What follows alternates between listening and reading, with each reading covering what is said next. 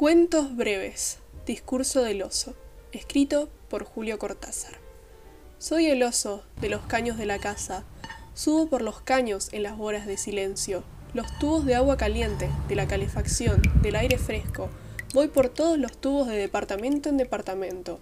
Y soy el oso que va por los caños. Creo que me estiman porque mi pelo mantiene limpio los conductos.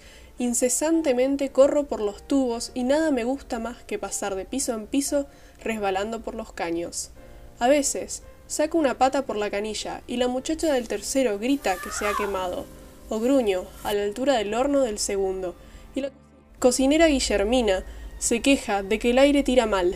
De noche ando callado y es cuando más ligero ando. Me asomo al techo por la chimenea para ver si la luna baila arriba, y me dejo resbalar, como el viento, hasta las calderas del sótano.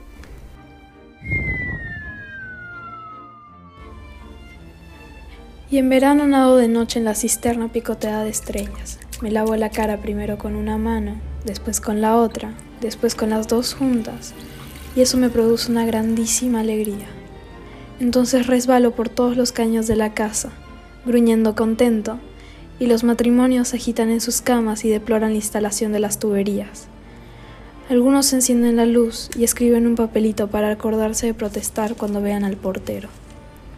Yo busco la canilla que siempre queda abierta en algún piso.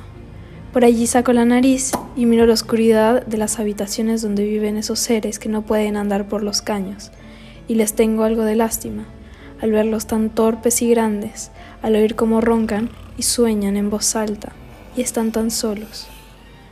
Cuando de mañana se lavan la cara, les acaricio las mejillas, les lamo la nariz y me voy, vagamente seguro de haber hecho bien.